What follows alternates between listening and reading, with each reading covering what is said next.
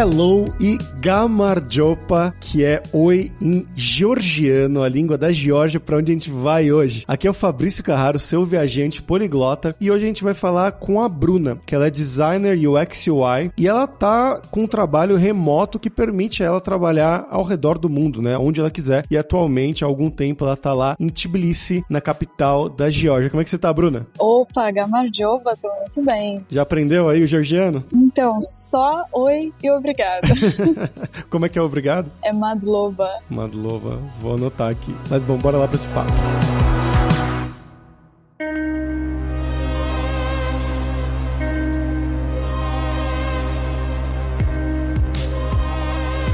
Bruna, antes da gente começar aqui, né, ou já começando na verdade, a primeira pergunta é normalmente para os nossos ouvintes conhecerem um pouquinho mais sobre você, né? Então, conta pra gente de onde você é do Brasil, o que, que você estudou, né, o seu trabalho também, mais ou menos um passo a passo da sua carreira até você chegar onde você tá em Tbilisi. Boa, beleza. Bom, eu sou do Rio e eu sou formada em marketing e quando eu terminei a faculdade eu percebi que aquela área não me dava um prazer, assim, queria um trabalho que me desse prazer. E aí eu comecei a fazer no Instituto Infinet a pós-graduação em UX e aí foi onde tudo, onde o mundo se abriu para mim, né?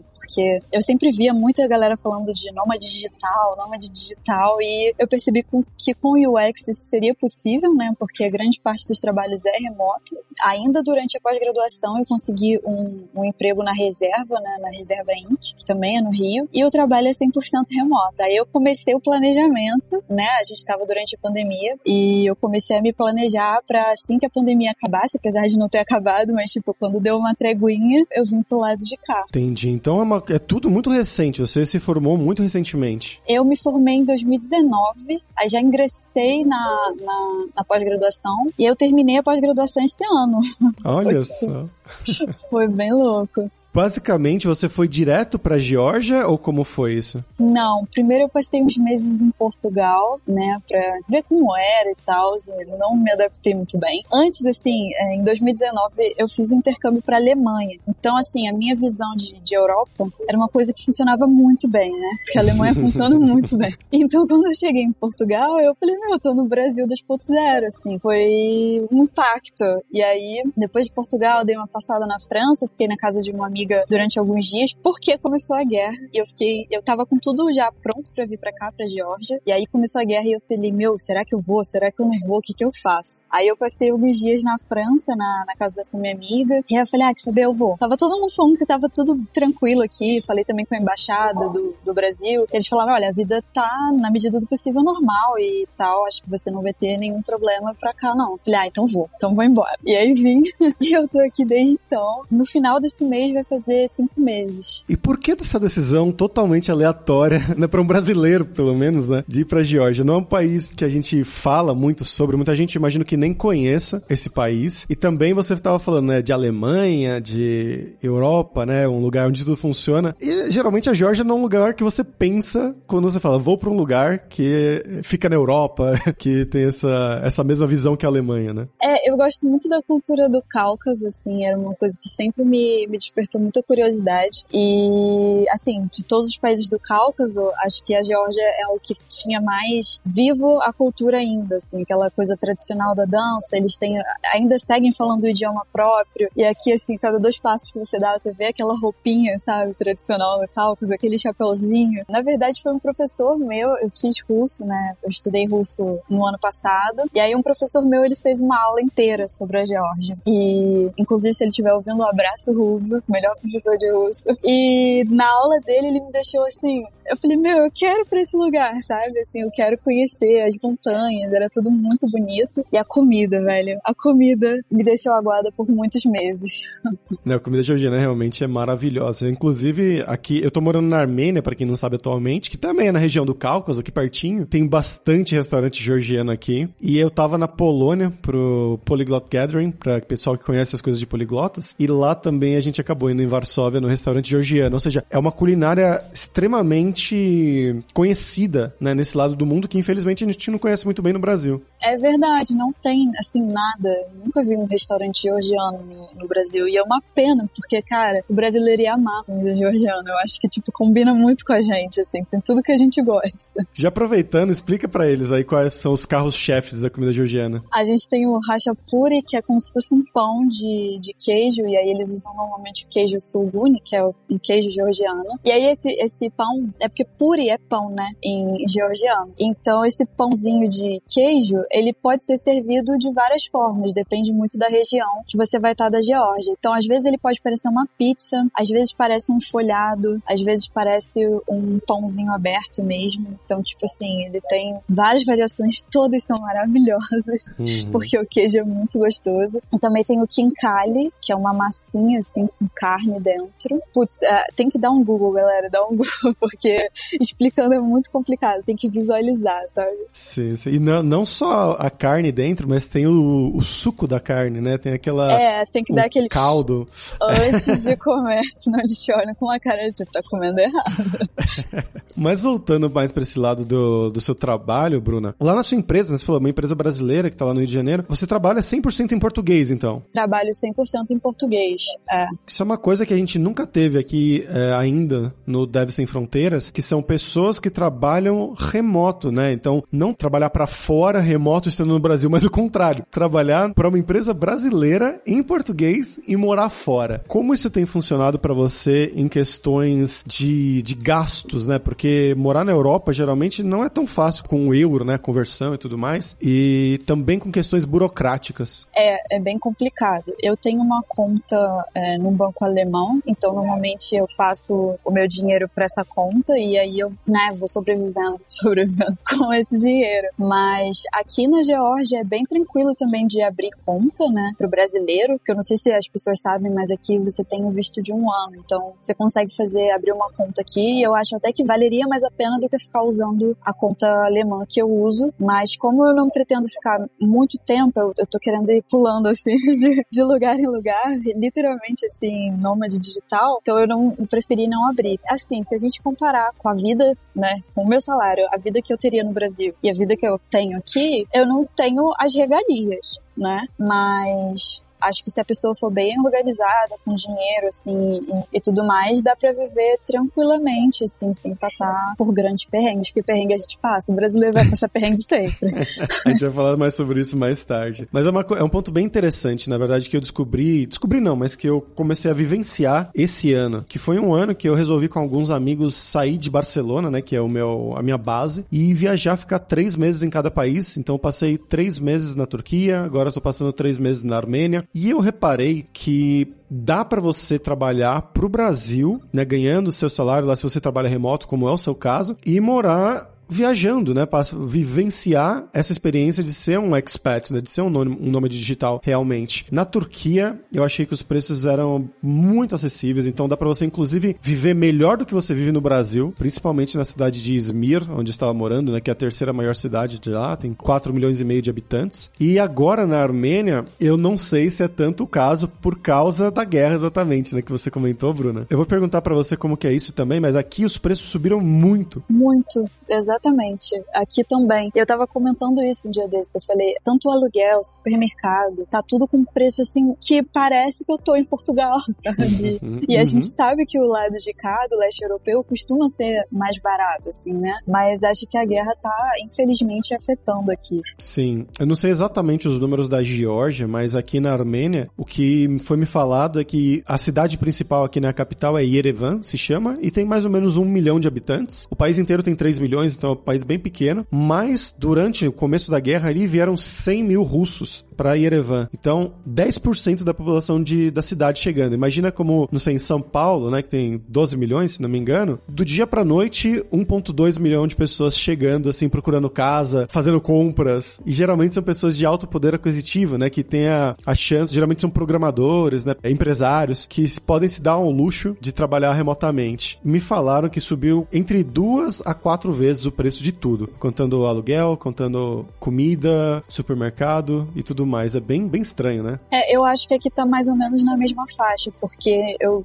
vim acompanhando o preço da Geórgia, né, assim, de aluguel, desde o ano passado. E eu senti que subiu mais ou menos isso, tipo, três vezes, sabe? Tá bem mais, mais caro. E o mercado eu senti porque quando eu cheguei tava um preço, e aí, tipo assim, no mês seguinte já tava parada com outro preço. Eu fiquei, ué, que isso?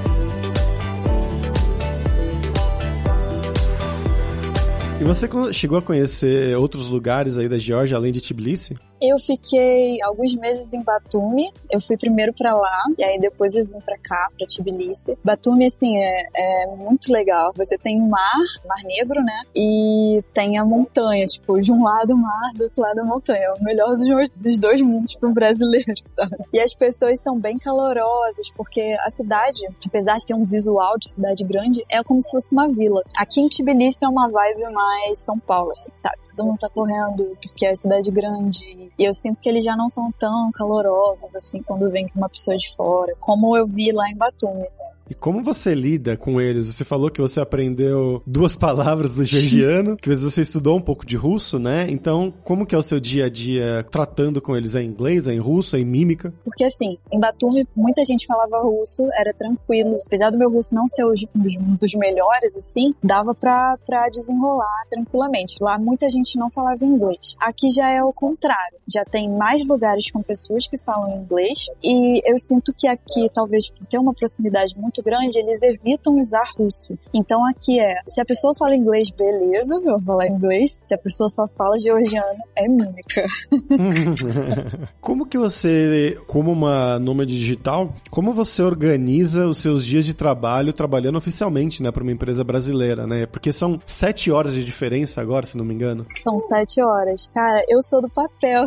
eu tenho um planner bonitinho. Todo domingo eu paro, organizo minha semana. Tenho reunião hora tal, tal. Boto tudo com o horário daqui, que é pra eu não, não perder, né? E eu me organizo para trabalhar no mesmo horário que a minha squad tá trabalhando. Que aí, se precisarem falar comigo, comunicação, eu tô online também. Então, eu começo a trabalhar no meio da tarde e aí eu vou até assim de noite. No início da madrugada. Mas eu me organizo assim, eu sou muito organizada e toda vez que me perguntar como que é trabalhar, cara, tem que ser muito organizado, senão você se perde, né? Porque a gente fica empolgado, tá num lugar diferente. Então, então tem que ter tudo bem certinho, assim, eu deixo os horários certos e tal. E aí eu vou ticando, já fiz, já fiz, já fiz, né? E, e rola bem, flui bem. Mas o seu trabalho principal, ele depende de você estar presente para reuniões ou para pessoas falarem com você? Ou a maioria é você consegue fazer sem problema sozinha, independente do horário? É, a maioria eu consigo fazer, assim, sem problema, mas a gente sempre tem um alinhamento. Eu gosto muito de, de da comunicação que eu tenho com os devs que trabalham comigo, que é algo raro, né? Tipo, design falar que gosta dos devs. mas eu gosto muito, então às vezes eu tô fazendo, né, uma tela e aí eu já tô perguntando para eles se aquilo é possível, se, se rola de fazer isso. Então, é, eu gosto de estar no mesmo horário que eles por isso, porque aí não chega no handoff e eles falam, pô, não tem como, sabe? Eu vou ajustando enquanto eu tô fazendo. Mas, assim, a nível de reunião, é, eu tenho uma reunião que é, assim, todos os dias, que é a dele, né? A gente, a gente segue a dele. E no mais é, trabalha como você quiser, se organize, só entregue.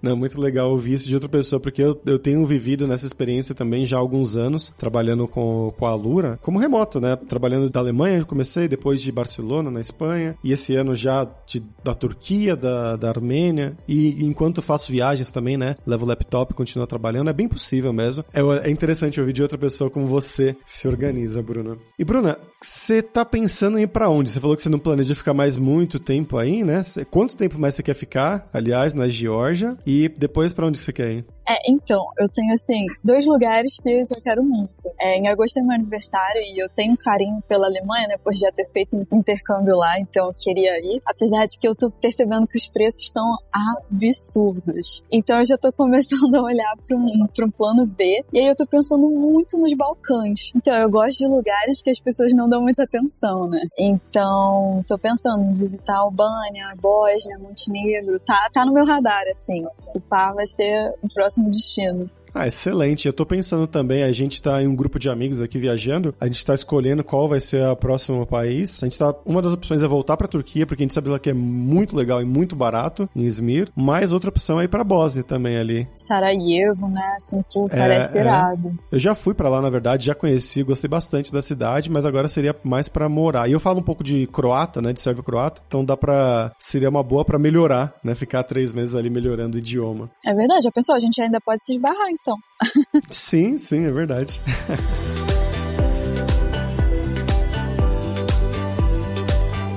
Bruno, agora a gente vai falar sobre dinheiro, né? A gente já começou a pincelar um pouquinho disso, né? De, de como que é para uma pessoa trabalhar para o Brasil e estar fora. Como que é o seu plano daqui para frente, né? Você planeja continuar fazendo isso, trabalhando para o Brasil? Você pretende no futuro talvez se aplicar para empresas remotas da Europa dos Estados Unidos para quem sabe ter uma liberdade maior, né? Nesse quesito de financeiro mesmo? É, eu tenho, sim. Principalmente pro canto de cá, que eu já tô, né? Mas eu quero fazer primeiro porque eu sei que conta para eles o tempo que você tem de, de carreira. E como eu sou, tô num trabalho muito recente, então, assim, enquanto o meu trabalho me quiser, eu vou continuar com eles. Pra eu, até eu ter uma maturidade, assim, boa pra conseguir pular pra uma empresa daqui, que é o meu objetivo, assim. Na real, tem uma história engraçada, porque meu pai diz que ele não consegue lembrar com quantos anos anos eu comecei a falar que eu ia morar em outro país.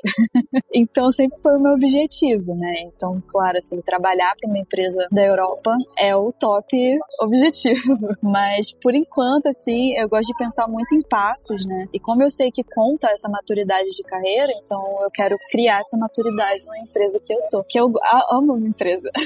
Você tá quantos anos exatamente você falou na empresa? Eu vou fazer um ano no mês que vem. Ah, então é bem recente, realmente. E aí a meta seria seria teoricamente para se você for settle down, né, ficar em um lugar só seria a Alemanha mesmo? ou Suíça, é, Áustria, lugares que falam alemão, pra eu não passar por tanto perrengue. Você fala alemão? Você aprendeu? É, eu falo um pouquinho, assim, eu entendo e escuto melhor do que falo, mas dá pra sobreviver, sabe? Ah, interessante, muito legal. E Bruno, como é que você lida com a questão de fazer amigos, de talvez a solidão até, né? Porque quando eu comecei a trabalhar remoto, foi uma das questões mais relevantes para mim, né? Eu não tava viajando, eu tava preso numa cidade, mas é, como você lida com isso? Quando as pessoas me perguntam isso, eu digo, cara, eu sou Lonely Wolf desde que eu nasci porque eu sou filha única. Então, assim, eu meio que já tô acostumada a estar sozinha e a fazer muitas coisas sozinha, mas eu faço amizade muito fácil. A pessoa olhou para mim, deu um sorrisinho, pronto, já vou começar a conversar com a pessoa. E aqui, como tem muita gente de tecnologia e tem muitos grupos, assim, né, de Facebook e tal, acaba que você faz amizade muito facilmente. Às vezes acontece das pessoas me acharem no Instagram pela localização do post e começar a conversar comigo. E aí marco café. Já conheci várias pessoas, assim, tipo, pessoas que viajam sozinha também, principalmente meninas, né? Muitas meninas fazem isso, vão olhando os posts e aí quando vê que a pessoa também tá viajando sozinha, pô, tô sozinha também, vamos marcar um café, bora. E aí vai. Mas eu acho bem tranquilo, assim. Eu acho que por ser filha única, eu já meio que cresci acostumada a estar sozinha, né? Fazer coisas sozinha, ter essa independência. Então é bem tranquilo para mim.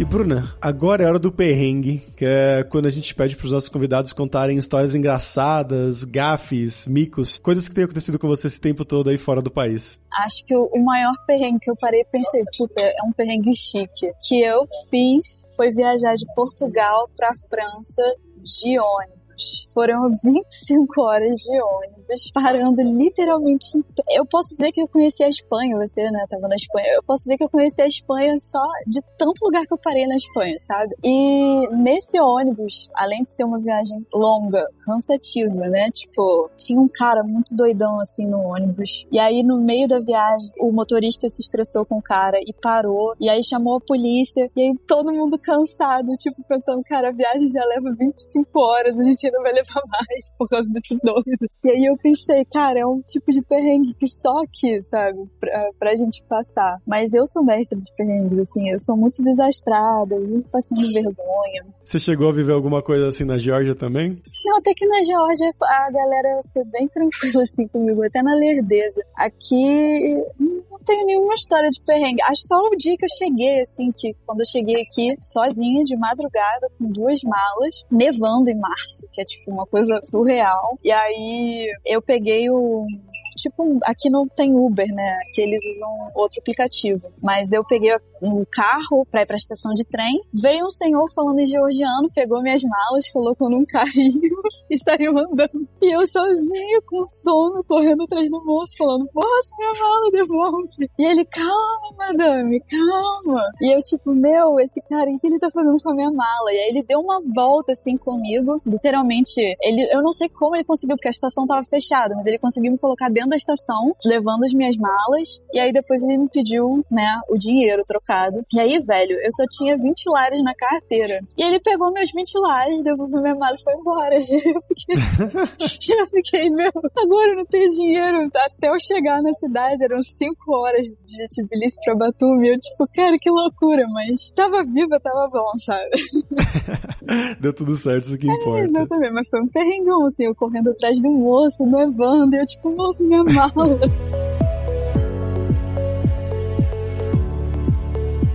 Bom, Bruna, muitíssimo obrigado pela sua participação. Foi muito legal bater esse papo aqui com você. Espero que nós nos encontremos aí pelo mundo em algum momento. Você quer divulgar alguma coisa? Nossa, muito obrigada a vocês pelo convite. Foi muito legal. Pô, vou divulgar minha lojinha com minha mãe no Brasil. É arroba Brasil. A gente tá começando agora a vender uns biquínis. Então, quem quiser dar um help e seguir a gente, vai ser muito legal. E também no meu Instagram eu tenho postado, assim, muitos vídeos da viagem, fotos da viagem. Então, quem quiser ver um pouco mais da Geórgia, meu Instagram é deleitebruno. Os links vão estar sempre na descrição do episódio lá em devsemfronteiras.tech.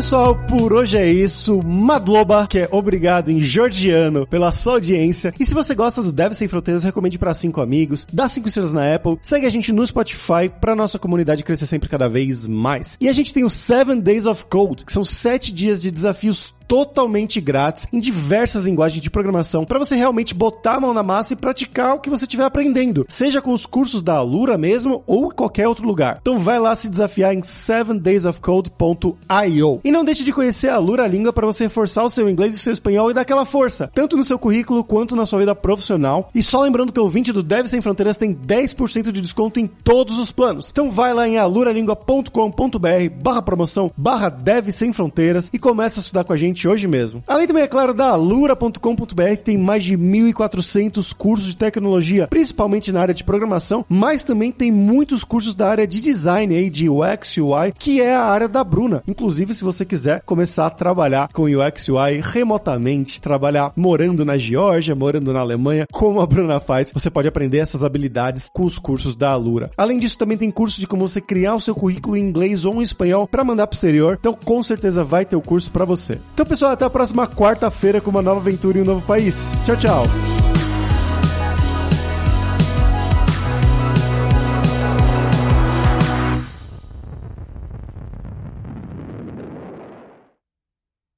Este podcast foi editado por Radiofobia, podcast e multimídia.